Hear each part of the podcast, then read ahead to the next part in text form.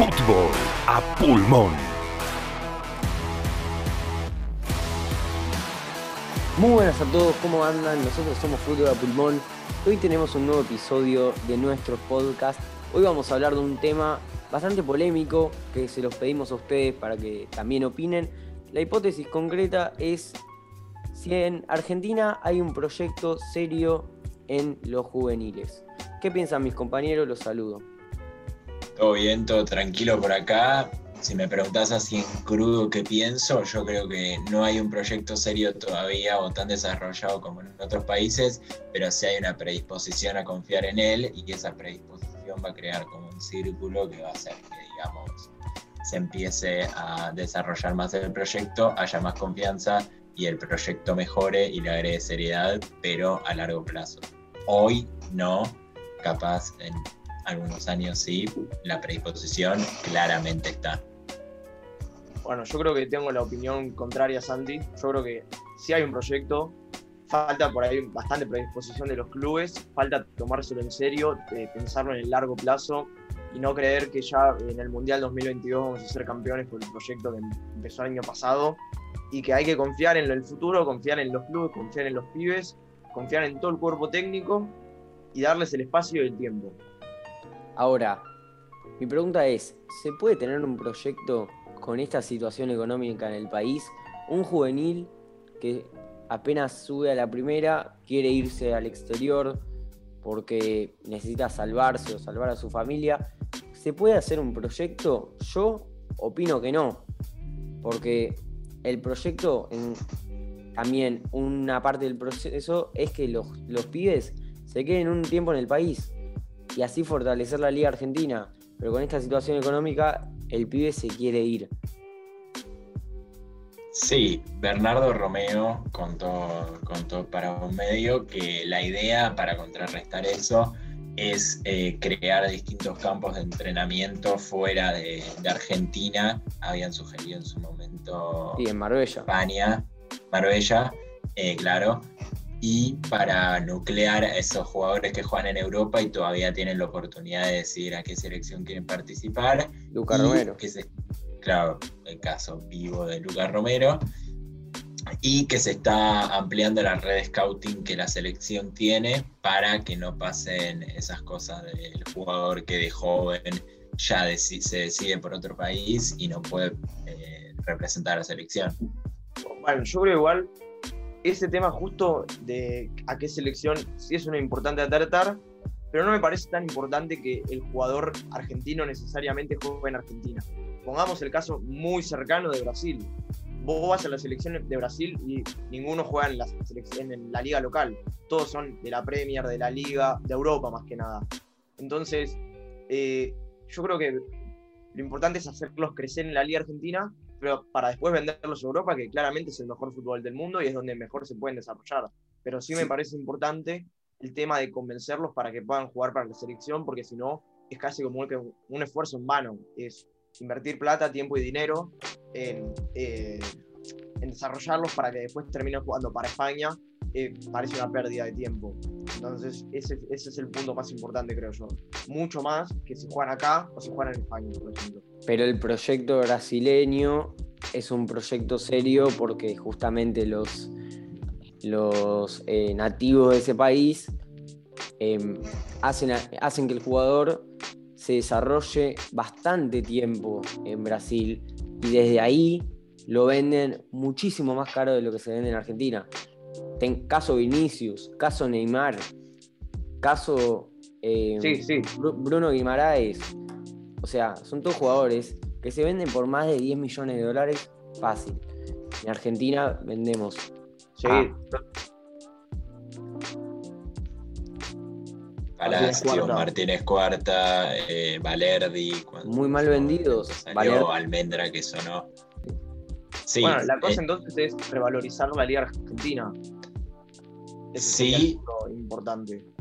Sí, yo creo que también, o sea, el trabajo que, más allá de que los jugadores de Brasil, volviendo a tu caso, eh, estén jugando en otra liga, todos debutaron en la Liga de Brasil y pudieron ser vendidos por grandes apariciones, que creo que ahí está el primer contrapunto con el proyecto proyecto argentino, que es lo que me, me genera un poco de desconfianza tal vez, que es que el trabajo, aunque el trabajo que se está realizando en las juveniles pueda intentar asemejarse al de Peckerman, lo que creo yo tenía de Peckerman era la calidad de las apariciones que tenían los jugadores, resultados de ese proyecto en sus clubes. Caso Saviola, goleador del torneo en el primer torneo jugado. Em, y eso también tiene otra cosa, que es quién posa los ojos sobre ese jugador. ¿Los posa el Barcelona o un jugador que debuta del proyecto de la selección se va de nuevo al CSKA de Moscú, como en el caso de Gaich? Claramente es un jugadorazo nadie lo va a discutir. El tema es que hay una devaluación que parte desde esa pregunta que es quién se lleva a nuestros jugadores, quién posa hoy los ojos en ellos y quién los posaba antes. Yo creo que mientras se vaya mejorando ese proceso, cada vez va a haber más confianza. Mientras no pase eso y el jugador se vaya a un equipo de segunda línea y tal vez nos motive el hecho de que Facundo Medina juegue en el Lens, eh, yo creo que eh, tiene que ir por ese lado también. Sí, yo creo que ahí tiraste la palabra clave para que cierre absolutamente todo, que es confianza. Primero, confianza de todos los dirigentes, todo el cuerpo técnico, desde lo más alto hasta lo más bajo, confianza en los jugadores y al mismo tiempo confianza del mercado europeo y los jugadores argentinos, porque cito una vez más al ejemplo brasileño, eh, Europa le tiene un montón de confianza a la liga brasileña porque les dio resultados desde Neymar, desde Vinicius, desde un montón de jugadores eh, que constantemente van, rinden muy bien y por eso siguen trayendo. Argentina creo que está en el momento, tiene que hacer eso para poder revalorizar su liga, para que el mercado de Europa le vuelva a tener confianza a Argentina como tuvo en la, en la primera década del siglo XXI, que fue una época, una época dorada casi. Lo que pasa es que Europa pone sus ojos en Argentina. El tema es que se venden muy car o sea, muy baratos los jugadores por la situación económica del país. Claramente Europa pone los ojos en Argentina. Lo que pasa es que Argentina, la situación económica no le permite vender los jugadores bien. Hay casos muy aislados, como puede ser el de Valerdi, eh, o si querés el de Alario, el de Diusi, pero eh, no se vende muy bien en el fútbol argentino. Sí, yo creo que es quien nos compra, más que nada. Como decían antes, no es lo mismo que te compren Sesca a que te compren el Barcelona, el Manchester City. Es que en el caso tienen la misma plata. O sea, tienen lo mismo económicamente hablando. No les cuesta pagar 20 millones de euros, 20 millones de libras. Yo creo que, y ese es el problema, que el fútbol ruso no te da la misma posibilidad que el fútbol español para desarrollarte ni para crecer como futbolista. Igualmente, creo yo, eh, por más que uno diga los tienen, no los tienen, los pueden pagar, en Argentina se vende barato, ¿valen la pena? O sea, nos preguntamos en algún momento si los jugadores de Argentina valen esos, ponerle que pedimos 30 millones por X. Nos preguntamos en algún momento lo valen o si eh, es nuestra perspectiva de la realidad.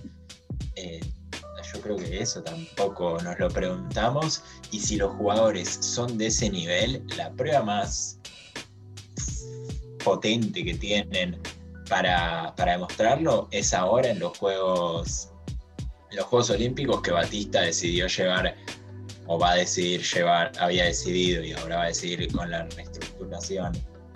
23 eh, jugadores teniendo la posibilidad de citar tres mayores no lo va a hacer. Entonces, si los jugadores están a la altura y son los mejores jóvenes del mundo, como pasó en el 2004, como pasó en el 2008, que lo prueben. Yo creo que no solamente los Juegos Olímpicos, que es una cita internacional, pero los mundiales sub-20 son muy. No son, son cada dos años, por lo cual son más frecuentes. Lo mismo con los sudamericanos, los torneos eh, continentales, que son, la verdad, que torneos que suelen darse año a año y que son muy buenas pruebas para los jugadores para demostrar cuánto valen.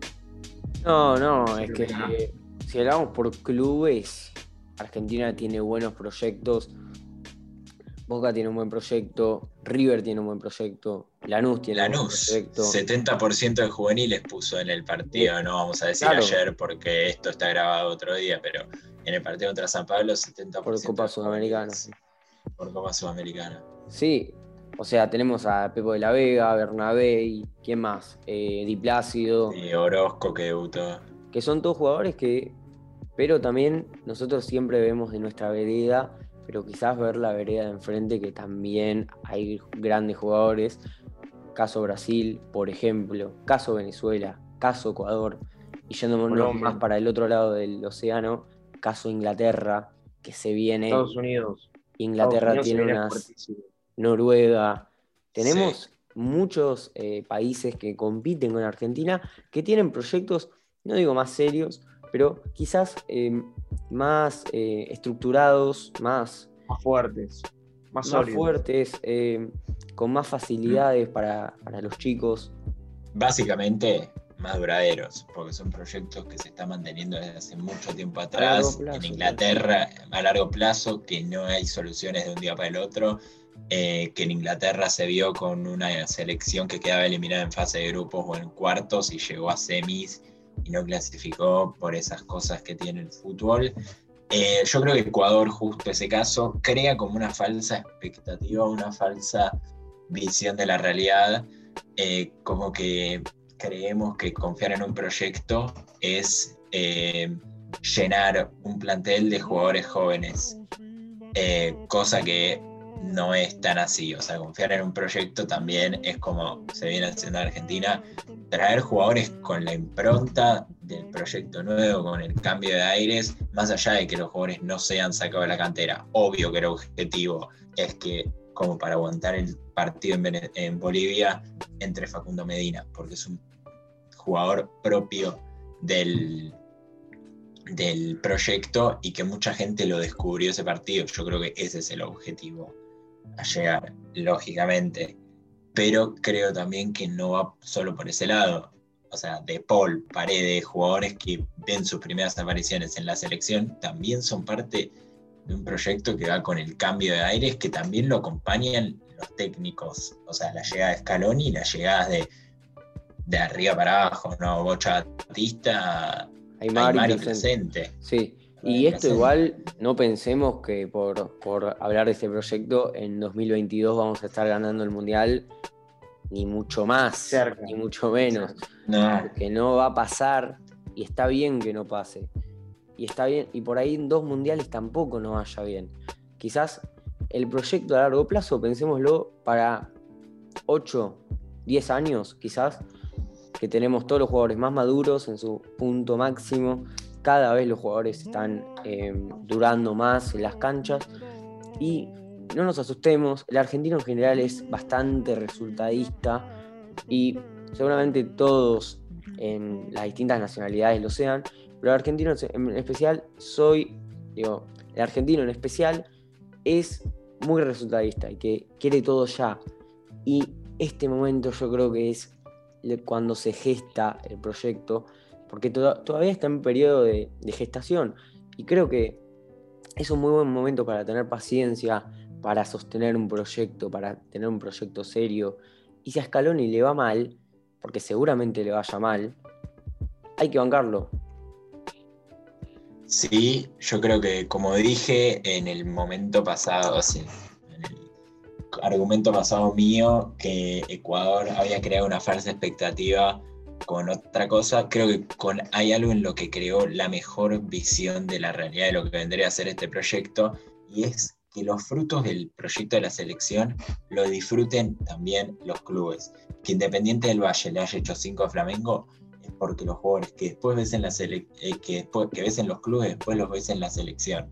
Que Julián Álvarez sea el máximo goleador de River es una buena señal. Que los clubes empiecen a disfrutar los frutos de la selección es una buena señal. Y quiere decir que probablemente después lo disfrute la selección, lógicamente.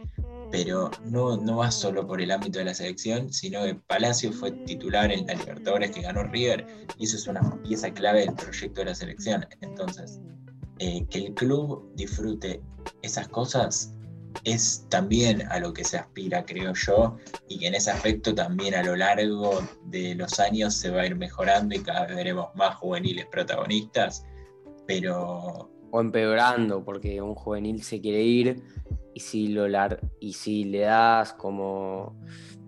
Si ya arranca muy bien en su club, no va a durar más de un año. Como pasa actualmente con, no sé, caso Craneviter, por ejemplo, que Sí, que le ha ido muy bien. le ha ido muy bien, se fue al Zenit de Rusia, nunca logró tener su nivel y era un jugador que sacó Gallardo, pintaba muy bien. Caso Palacios, que aunque ahora está jugando bien en la selección, no juega en su club. Em, pero esto de decir, si me voy al CSK de Moscú como, como Gaich, gano 10 veces más que en Argentina, es algo de que preocuparnos como proyecto, porque hace que los jugadores no estén en Argentina. Almada, ¿cuánto más tiempo va a estar en Argentina? Poco. Poco. En primer momento se le viene Guardiola que lo quiere y se te lo lleva con una facilidad tremenda. Claro, Y es verdad, igual, Vélez no puede hacer nada para evitarlo. El no, jugador quiere porque el club puede. claro, totalmente. Hay pocos casos de jugadores juveniles que vuelven a la Argentina. Puede llamarse Benjamín Garré, que volvió del Manchester City, pero contados con los dedos de la mano. Sí, para jugar en un equipo de los tres, de los cinco equipos en Argentina que le pueden pagar el sueldo. Eh, o sea, vale, cabe aclarar. Eh, sí, igual esa tal vez eh, ambición que, como vos dijiste, perdió Gaich, es una de las cosas con las que se empezó a buscar y educar a los chicos en los proyectos juveniles, digamos, en el de, o sea, Aymar, Placente, como habíamos dicho, eh, se los educa también como pibes, porque son adolescentes no son profesionales todavía, son adolescentes y que tengan ambición no es que quieran salir a comerse el mundo porque van a ser jugadores de fútbol, nadie va a ser el futuro Messi, es que tengan ambición como deportistas y que salgan al mundo como personas, que vayan a un hotel y no rompan todo porque son adolescentes. Eh, desde ese trato humano, eh, yo creo que se pueden laburar también cosas como el sentido de pertenencia a una selección que eh, puede marcar el camino a seguir para el futuro. Pero claramente los pibes y el proyecto son el futuro.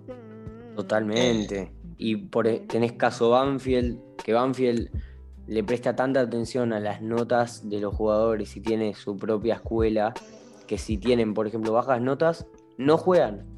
Y hubo un caso de que un entrenador de, de una categoría juvenil de Banfield tuvo que sacar a dos jugadores titulares por bajas notas. Entonces, desde ahí ya empezás a enseñar disciplina, que por ahí a a algunos jugadores les falta, porque viven en contextos muy desfavorables y que el acompañamiento del club es clave para eso. Sí, y yo creo que inculcar una mentalidad ganadora es parte de un proyecto serio. Eh, si vos no lo decís, eh, la verdad que todo lo que hacemos es con el último fin de ganar y la verdad que no vas a conseguir muchos resultados. Por más que no va a ser inmediato, yo creo que estamos todos de acuerdo que el objetivo de un proyecto es ganar. Entonces, tenés que cultivar esa mentalidad ganadora. Sí, mentalidad- es el objetivo final, pero ¿cuál es Claro. el proceso? Perder. Claro. El objetivo, sí, sí, pero- el proceso del proyecto es perder. Claro, pero a- al mismo tiempo no bajonearse por perder, porque sabes que si seguís así vas a ganar en algún momento. Claro, una Sí. victoria. O sea, mi- mientras se confía en el proyecto, creo yo, puede dejar buenas cosas para el futuro, pero que claramente no son, no son el presente y que si la pregunta, o sea, hay atisbos de un proyecto serio, sí, porque la gente que vio los atisbos del proyecto serio de Peckerman Tocali en su momento ve los mismos signos que hay ahora. El proyecto está dando sus frutos rápido o es más, está mucho más retrasado que otros proyectos alrededor del mundo, incluso de Sudamérica, creo yo que seguro.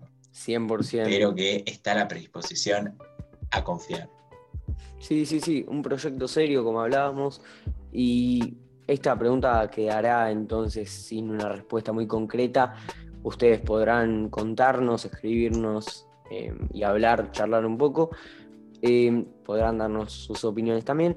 Así que así cerramos el podcast de a Pulmón. Cuéntenos si les gustó. Eh, así que nos vemos la próxima. Muchas gracias.